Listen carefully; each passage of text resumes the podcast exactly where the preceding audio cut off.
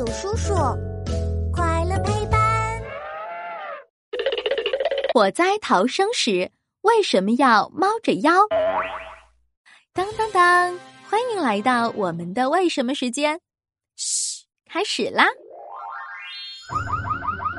不好了，起火了！大家快跑啊！宝贝，快低头，弯腰跟在我后面，我带你逃出去。咦？电视里的人好奇怪呀，火都烧得这么厉害了，还不赶紧逃命？干嘛要猫着腰慢慢走呀？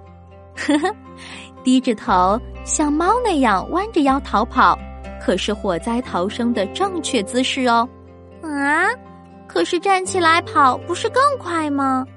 火灾发生的时候，站起来跑步是很危险的。嗯，这是为什么呀？当大团大团的火焰燃烧时，会冒出许多有毒烟雾。这些浓浓的烟雾还会不停往上跑。假如我们站直了身子跑步的话，很容易被毒烟给呛到。再说了，高处的浓烟还会挡住我们的视线，让我们看不清路。猫着腰反而更方便行走哦。哦，是这样呀，难怪电视里的人要弯着腰逃跑呢。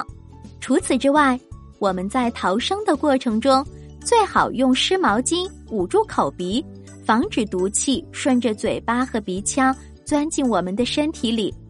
还要扶着墙壁边缘逃跑，不然很容易迷失方向的。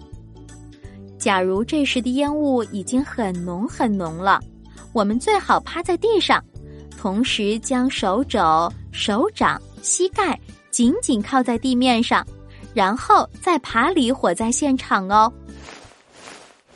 遇到火灾不要慌，三个秘诀要记牢：猫着腰、捂着嘴、顺墙跑。